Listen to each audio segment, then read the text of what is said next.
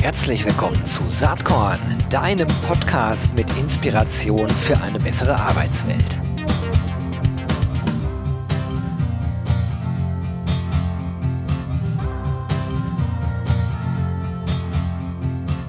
Hallo und herzlich willkommen zum Saatkorn Podcast. Heute geht es um das Thema Bildung. Und zwar nicht irgendeine Bildung, sondern nein, es geht um die weltbeste Bildung. So heißt nämlich das gerade ganz, ganz frisch erschienene Buch von Professor Dr. Jasmin Weiß, die ich heute auch zu Gast habe. Hallo Jasmin, schön, dass du da bist. Hallo, schön, dass ich da sein kann. Ja, weltbeste Bildung. Das äh, klingt nach einem großen Anspruch erstmal. Wie ist denn die Idee eigentlich zu dem Buch entstanden? Die Idee zum Buch entstanden ist, lieber Gero, aus meiner täglichen Arbeit heraus. Und zwar, wie du ja weißt, arbeite ich ja simultan im Bildungssektor an sich als Professorin an der Technischen Hochschule Nürnberg und gleichzeitig auch als Aufsichtsrätin in fünf verschiedenen Unternehmen. Und ich sehe einerseits, wie stark sich ähm, die Anforderungen verschieben, die wir brauchen, um in der Gegenwart und auch in der Zukunft äh, digitale Transformationsprozesse, aber eben auch Krisen als, als Dauerzustand meistern zu können. Und gleichzeitig sehe ich, dass unser Bildungssystem, und ich denke, das haben die letzten zwei Jahre der Corona-Pandemie auch nochmal deutlich gemacht, ähm, relativ viel verschlafen hat in der Vergangenheit, um sich so neu auszurichten, dass wir wirklich ähm, die jungen Leute und später auch die Berufstätigen ständig am Puls der Zeit halten. Also Stichwort lebenslanges Lernen und ich glaube auch, dass wir inzwischen so weit sind, dass wir der beruflichen Weiterbildung den gleichen Stellenwert einräumen müssen wie der Erstausbildung. Mhm. Spannende These, ähm, weil ich habe oft das Gefühl, dass sozusagen in der äh, schulischen Ausbildung schon ganz schön viel falsch läuft. Mhm. Das ist natürlich eigentlich ein Bildungspolitik-Thema und äh, wir sind ja jetzt beide keine Politiker oder Politikerinnen. Ähm, und trotzdem glaube ich, man muss viel stärker auf äh, Fähigkeiten von Menschen gucken, viel stärker sozusagen herausfinden, Stärken und Schwächen und dann vor allen Dingen die Stärken stärken. Das ist so, so meine Sicht darauf, so ganz holzschnittartig. Kannst du dem irgendwas abgewinnen? Dem kann ich super viel abgewinnen und ich glaube auch, je instabiler die Welt ist, desto mehr müssen wir bereits junge Menschen befähigen, ähm, Stabilität von innen heraus zu generieren. Das heißt, festzustellen, wie du gesagt hast, wo sind meine Stärken, was sind aber auch meine Werte, ähm, was ist mein Purpose, wo, wo möchte ich mit, mit meiner wertvollen Lebenszeit, später mit meiner wertvollen Arbeitszeit drauf einzahlen. Und wie schaffe ich es eben auch, ähm, mir eine innere Stabilität zu bewahren, wenn von außen ganz schön viel auf mich hereinprasselt. Und das ist eine Form von, ähm, ich nenne es jetzt einfach mal Krisenkompetenz, die müssen wir viel, viel stärker vermitteln. Und ich glaube, auch das haben uns die letzten zwei Jahre gezeigt, dass das etwas ist, was wir so in der Vergangenheit vielleicht gar nicht antizipiert haben. Und deswegen sind wir auch nicht besonders gut darauf vorbereitet. Ah, das, ich finde das spannend, was du gerade sagst. Also dieses Thema innere Stabilität. Mir fällt auf, dass äh, in, in meinem Umfeld es eigentlich so zwei Sorten von Menschen gibt. Bei weitem überwiegend äh, sind diejenigen, von denen ich glaube, dass sie so eine gewisse innere Stabilität haben, dass sie wissen, wo sie stehen, dass sie sich auch als Gestalterin oder Gestalter ihres eigenen Lebens verstehen. Ne? Also sei Regisseur deines eigenen Lebens. Umgekehrt erlebe ich immer mal wieder Menschen, wo ich das Gefühl habe, die haben vielleicht bewusst, vielleicht aber auch unbewusst so eine Art Opferhaltung einge, äh, eingenommen. Ne? Die sehen sich als Opfer eines Systems und denen fehlt diese innere Stabilität. Und ich glaube halt auch, dass Bildung ähm, ein ganz, ganz wichtiger Baustein ist, so eine innere Stabilität herzustellen. So nach dem Motto, wenn die Umstände sich draußen ändern, aber du gutes Rüstzeug mitbringst und vielleicht auch die richtige Einstellung mitbringst und den Willen, ähm, Dinge neu zu lernen, äh, da, da musst du ja kein Opfer sein, sondern da kannst du ja mitgestalten. So.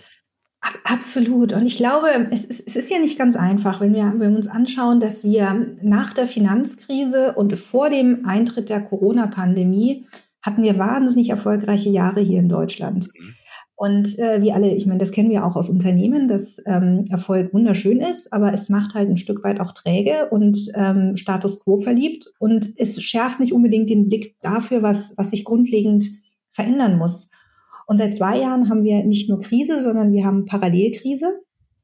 Und wir haben auch gelernt, dass Krisen und Transformationen nicht mehr Ausnahmezustände darstellen, sondern Dauerzustände. Und wir merken auf einmal, dass, dass äh, die Art und Weise, wie wir lernen, wie wir uns weiterbilden und wie wir junge Leute für die Welt da draußen und für den Arbeitsmarkt vorbereiten müssen, nicht mehr zu dem passt, wie wir in der Vergangenheit gelernt und ausgebildet haben. Und deswegen habe ich auch dieses Buch geschrieben mit einem bewusst mit einem hohen Anspruch, nämlich weltbeste Bildung, also nicht durchschnittliche Bildung oder ähm, fast gute Bildung, sondern weltbeste Bildung, weil ich das Gefühl habe, dass, dass wir jetzt wirklich aufwachen müssen und einen ganz, ganz großen, mutigen Sprung nach vorne machen müssen. Mhm, das Buch hat ja auch einen Untertitel, wie wir unsere digitale Zukunft sichern. Und da steckt ja auch schon ein bisschen was drin, äh, in welche Richtung äh, das gehen mag. Ich muss ja vorweg schicken, das Buch ist brandaktuell und wir haben sehr spontan und schnell zu diesem Podcast zusammengefunden. Danke nochmal für deine Spontanität. Ja, danke. Bedingt aber, ich habe das Buch halt selbst noch gar nicht gelesen. Ähm, und deswegen mal die Frage, weltbeste Bildung, ist es nur die Aussage, okay, wir sollten den Anspruch haben, weltweit sozusagen in, mit unseren Bildungsaspirationen äh, äh ganz vorne mit dabei zu sein? Oder kannst du weltbeste Bildung, wie du es äh, verstehst, in dem Buch noch, äh, noch genauer definieren? Ähm, genau, weil ich habe ich hab durchaus zweierlei im Hinterkopf gehabt, als ich den Titel sehr bewusst so gewählt habe. Zum einen weltbeste Bildung, weil ich einfach finde, dass man sich ein sehr anspruchsvolles Ziel setzen sollte und ähm, wenn man es dann ein kleines Stückchen verfehlt, ist man trotzdem sehr weit gekommen. Und ich glaube, dass gerade eine Volkswirtschaft wie unsere, die eben, was jetzt gerade ganz offensichtlich ist, nicht auf großen Gas- und Ölvorkommen ähm, sitzt und auch nicht andere äh, große äh, Bodenschätze als Ressourcen hat, sondern unsere wichtigste Ressourcen sind wirklich unsere intellektuellen Fähigkeiten, unsere äh, Köpfe, auch die Hände in diesem Land. Und wir, wir können uns das einfach nicht leisten, wenn wir in Zukunft unseren Wohlstand sichern wollen im internationalen Wettbewerb, dass wir nicht den Anspruch haben, hier die Leute auf Weltklasse-Niveau auszubilden. Das ist der eine Punkt. Aber weltbeste Bildung kann man auch so verstehen, also nicht nur die beste Bildung in der Welt, sondern aus meiner Sicht auch die beste Bildung für die Welt. Mhm. Und die Welt verändert sich gerade drastisch. Und deswegen auch die Frage, was bedeutet es eigentlich, die beste Bildung ähm, auf den Weg zu bringen, um für eine sehr volatile und veränderliche Welt von heute und morgen vorzubereiten? Ja, das ist eine ganz spannende Facette und Fragestellung, denn wir leben ja im Zeitalter der digitalen Transformation und auch wenn das vielleicht vor zehn Jahren oder 15 Jahren viele Leute noch bezweifelt haben. Ich meine, du wirst damals wahrscheinlich auch solche Gespräche mitbekommen haben. Äh, Google, wie soll denn daraus jemals ein Geschäftsmodell werden? Oder Amazon, die werden ja niemals profitabel. Ja, also ein ganz großer Zweifel, äh, gerade hier in Deutschland, gegenüber äh, digitalen Geschäftsmodellen. Heute ist es natürlich ganz anders und heute wird da anders draufgeschaut. Aber wir erkennen auch, völlig egal welche Branche, ähm, Digitalisierung spielt eine riesengroße Rolle. Jetzt habe ich äh, vier Kinder äh, im Alter von 10 bis 21 und ich kriege ja von daher so ein bisschen mit, wie das in der Schule läuft. Unsere Zwölfjährige ist jetzt die erste, die äh, mit einem mit einem iPad also, oder mit einem mit einem Laptop anfängt so richtig zu lernen. Ne? Also der 18-Jährige und die 21-Jährige, die haben eine Schulzeit im Grunde genommen erlebt, wie ich selber auch. Ich selbst bin aber 52, das ist schon urlange her. Und es dauert halt extrem lange, bis diese digitalen Themen also wirklich totaler Mainstream im Bildungssystem werden. Woran liegt das eigentlich deiner Meinung nach? Ähm, das liegt zum einen glaube ich an der Erklärung, die ich vorhin abgeliefert habe. Wir haben sehr erfolgreiche Jahre hinter uns und haben es Trägheit. Trägheit.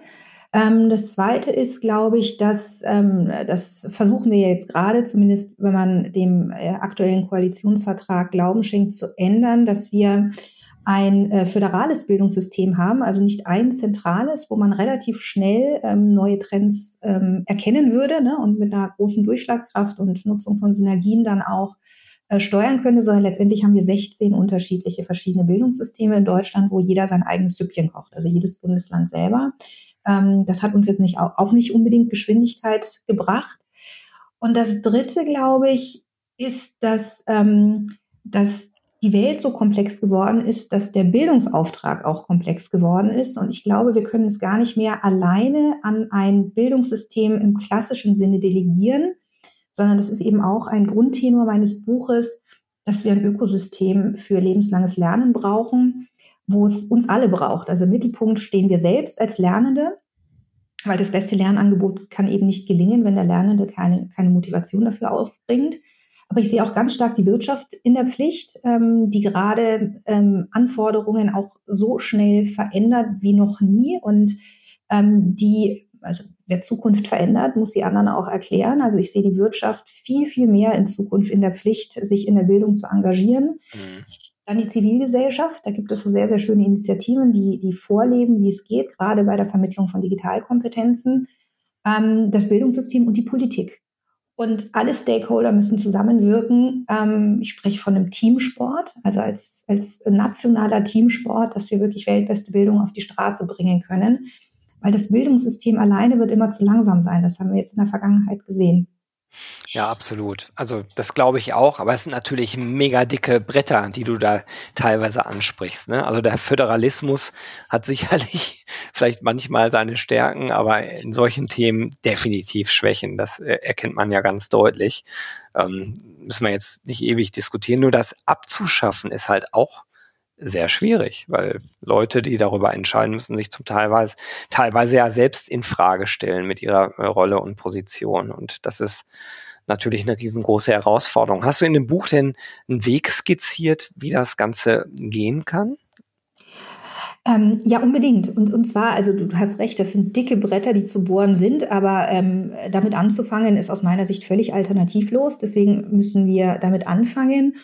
Und ich glaube, der erste Schritt ist die Erkenntnis, die ich mir von jedem Einzelnen von uns wünschen würde, dass wir Unternehmerinnen und Unternehmer an unserem eigenen Mindset und Kompetenzportfolio sind und dass das, was wir ähm, können und äh, die Art und Weise, wie wir denken, dass das zu den Anforderungen der Zeit passt. Also ein ganz, ganz hohes Maß an Eigenverantwortung, Unternehmertum, an den eigenen intellektuellen Ressourcen. Ähm, und ich glaube, da hakt es schon bei vielen Menschen. Das glaube ich auch. Ähm, und ich glaube, alleine das zu erkennen, äh, Leute, die Welt da draußen verändert sich gerade so schnell wie noch nie. Und ähm, äh, wir haben die, die hohe Eigenverantwortung, dafür Sorge zu tragen, dass wir am Puls der Zeit bleiben. Und das wird nicht ohne eine persönliche Investition ins lebenslange Lernen gehen. Und wenn das sehr viele von uns kapieren, sind wir schon mal einen Schritt weiter. Und das ist tatsächlich so ein Spruch, den habe ich mir vor ein paar Jahren angewöhnt und ich glaube nicht, dass es, ähm, dass meine Studenten mir den übel nehmen. Also zumindest hat mir das noch so keiner direkt gesagt. Aber immer wenn ich zu Beginn des Semesters in eine Vorlesung starte, sage ich immer, Leute hier, ihr sitzt nicht im großen Hörsaal wie im Kino und ich bin nicht eure Vorturnerin, sondern ihr werdet hier herzlich eingeladen zu lernen. Und ich werde hier mein Bestes geben, um euch Impulse zu geben und Lernbegleiter zu sein. Aber ihr müsst selber ein hohes Interesse daran haben, hier möglichst viel mitzunehmen. Weil es ist eure Aufgabe, euch ne, für die Welt da draußen vorzubereiten. Und ich finde, das ist, das ist ein kleiner, feiner Unterschied. Wer trägt denn eigentlich die Verantwortung? Also ich, ich nicke gerade innerlich. Ich nicke auch deshalb, ich nicke als Vater.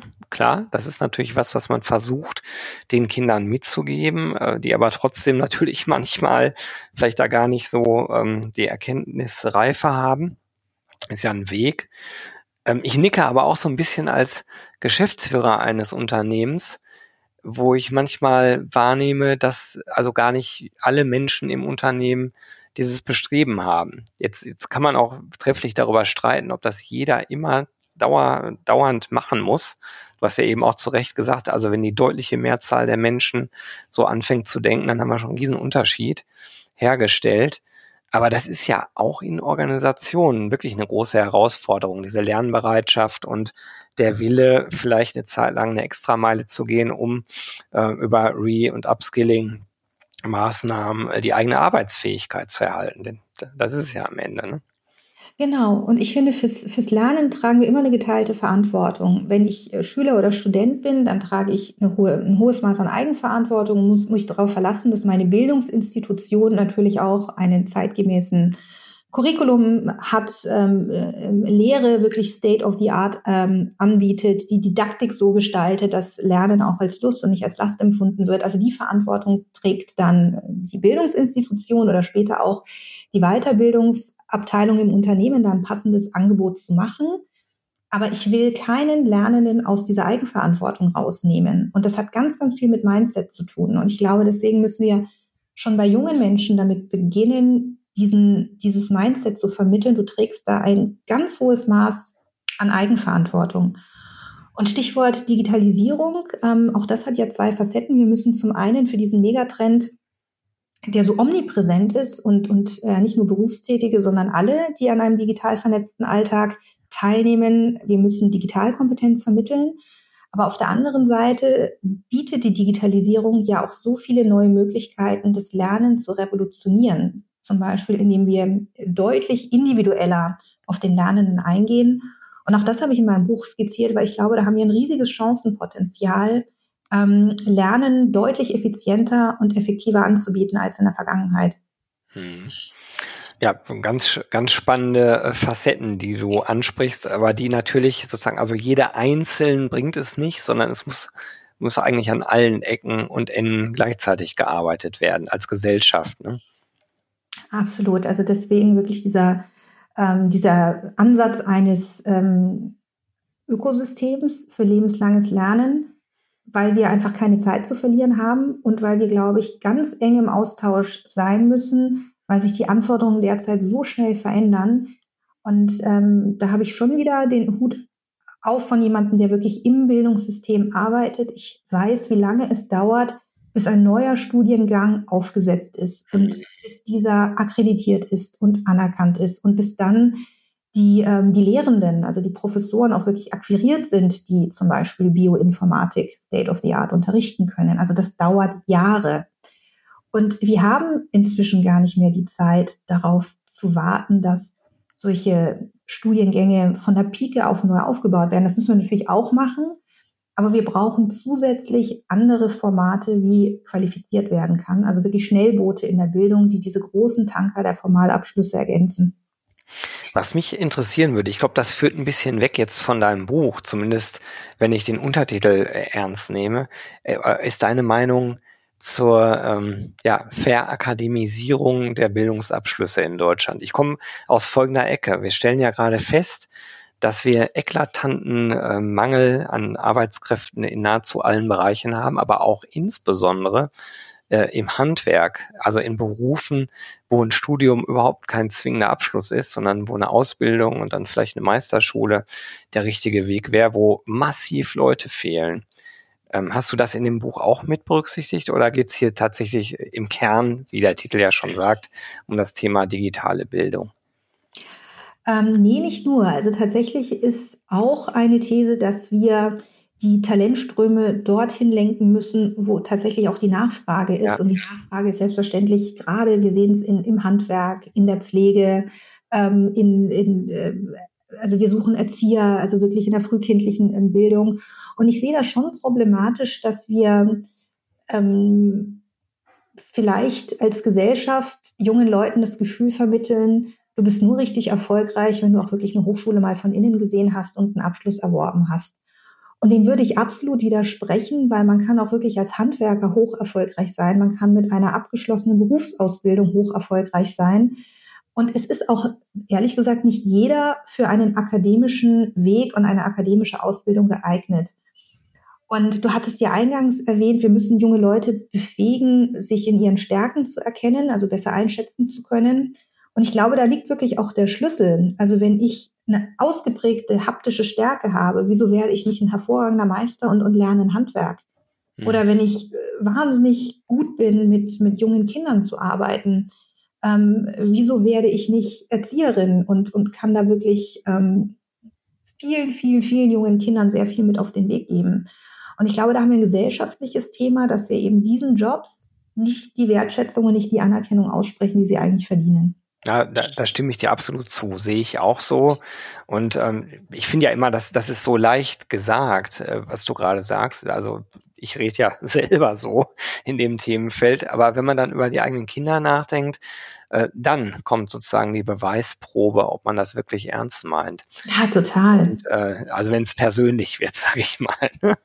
Und äh, ich glaube halt, äh, im Kern reden wir auch hier, wie auch bei dem anderen Thema, zunächst mal über einen Mindset-Shift. Und Einstellungen und Werte zu verändern, das ist damit das Schwierigste und auch langwierigste, was man so vorantreiben kann. Ich habe den Eindruck, dass insbesondere da also die größte Hürde eigentlich liegt, erstmal generell zu einer anderen Betrachtungsweise äh, rund um das Thema Bildung zu kommen. Und das hast du ja eben auch beschrieben, ne? Also, dass in der Tat sozusagen es erstmal um die Einstellung geht und dann kann man weitergehen. Und dann ergeben sich daraus vielleicht auch logische Konsequenzen, wie die Erkenntnis, dass Föderalismus in der Bildung vielleicht auf Dauer dann doch eher hinderlich ist. Oder die Idee, dass jeder Mensch äh, ohne akademischen Abschluss sozusagen erstmal äh, zweitrangig betrachtet wird, eine falsche Idee ist. Also ich glaube, da müssen wir ganz stark dran arbeiten. Genau, und wenn wir jetzt in diesen letzten zweieinhalb Jahren der Dauerkrise, also wenn wir aus dieser schwierigen Situation irgendwas Positives gewinnen wollen, dann vielleicht die Erkenntnis, dass wir an vielen äh, Stellen Handlungsbedarf haben und ähm, das Wort systemkritisch zum Beispiel, das hatte ich also bis, bis, bis Ausbruch der Krise überhaupt nicht in meinem aktiven Wortschatz drinnen. Aber ich denke, wir haben alle gelernt, ähm, welche Tätigkeitsprofile, welche Jobs und welche Personengruppen wirklich systemkritisch für eine ganze Gesellschaft sind.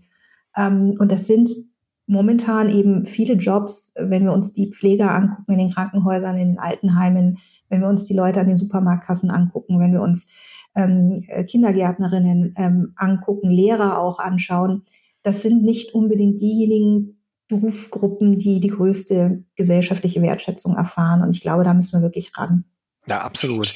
Ich äh, wollte noch einen äh, Punkt ergänzen, weil ich äh, das eben so formuliert habe, als hätten diese ganzen handwerklichen Tätigkeiten nichts mit der Digitalisierung zu tun. Das stimmt ja nun auch nicht. Also auch im Richtig. Handwerk Sehr und in anderen Bereichen und auch in der Pädagogik, ne, gerade an den Schulen, ähm, spielt es natürlich eine riesengroße Rolle. Also äh, persönliches Erlebnis äh, nach den Sommerferien jetzt äh, sind ja überall die Elternabende. Da war ich letzte Woche eben auch äh, Elternabend meiner Zwölfjährigen. Da ging es um die iPads und dann dann hat ein Vater die Lehrer gefragt: Sag mal, werdet ihr denn selbst geschult, wie ihr dieses Wissen den Kindern vermittelt? Und daraufhin gab es eigentlich nur äh, ein sarkastisch hochgezogene Augenbraue mit einem relativ verzweifelten Gesichtsausdruck, wo ich dann in dem Moment auch gedacht habe, das, das tut mir für die Pädagogen und Pädagoginnen dann auch wahnsinnig leid. Also da wird dann irgendwas eingeführt, aber eben nicht äh, so ganzheitlich betrachtet, dass es vielleicht auch Sinn macht, das Lehrpersonal erstmal entsprechend aufzustauen. Aber das nur so als Randanekdote ähm, zu dem ganzen Thema. Ich glaube, dass das Buch zur richtigen Zeit kommt und, und wirklich wichtig ist. Ich werde es mir auf jeden Fall besorgen. Ich vermute, dass viele, die jetzt zuhören, denken, jo, äh, Jasmin weiß, weltbeste Bildung, wie wir unsere digitale Zukunft sichern, äh, ab auf den Zettel, ab auf die Liste vielleicht bei Amazon. Können wir denn vielleicht ein Buch verlosen hier über den ähm, Podcast? Ja, aber selbstverständlich. Ich schicke dir ein persönliches Exemplar zu, lieber Gero, und dann schicke ich dir für die Hörerinnen und Hörer auch nochmal ein signiertes Exemplar zu und dann äh, kannst du dir überlegen, wie du das ähm, verlosen möchtest. Ja, kann ich auch direkt jetzt sagen. Wer ein Buch gewinnen möchte, signiert von Jasmin Weiß, der schreibt mir bitte eine E-Mail mit dem äh, Betreff Weltbeste Bildung an gewinne.saatkorn.com. Und ja, das Buch wird dann äh, entsprechend verlost und vielleicht gewinnst du, lieber Zuhörer, liebe Zuhörerin, ja dieses Buch. Dir, liebe Jasmin, sage ich jetzt erstmal ganz, ganz herzlichen Dank, dass du so spontan Zeit hattest. Ich wünsche dir ganz, ganz viel äh, Erfolg mit dem Buch. Ich glaube, es ist wichtig, äh, ist über diese Themen zu reden und je mehr Leute anfangen, darüber nachzudenken und ihre eigene Einstellung zu einigen der Themen äh, überprüfen, die wir gerade besprochen haben, desto besser. Ja, ich bedanke mich. Hat Spaß gemacht, wie immer mit dir, Gero. Herzlichen Dank. Super, alles klar. Bis bald, Jasmin. Tschüss. Ciao. Jo, das war diese Saatkorn-Podcast-Episode. Wenn du nichts mehr verpassen willst und dich überhaupt für die Saatkorn-Themen interessierst, dann abonnier doch einfach meinen niegelnagelneuen Newsletter. Und dann bekommst du jeden Sonntag frisch alle Artikel, alle Podcast-Folgen, außerdem noch meine wöchentliche Kolumne und die Verlosung der Woche in deine Inbox. Musst du natürlich nicht sonntags lesen, geht auch montags oder dienstags. Ich würde mich sehr freuen. Hier nochmal die URL saatkorn.com slash newsletter. Tja, dann bis bald. Ciao.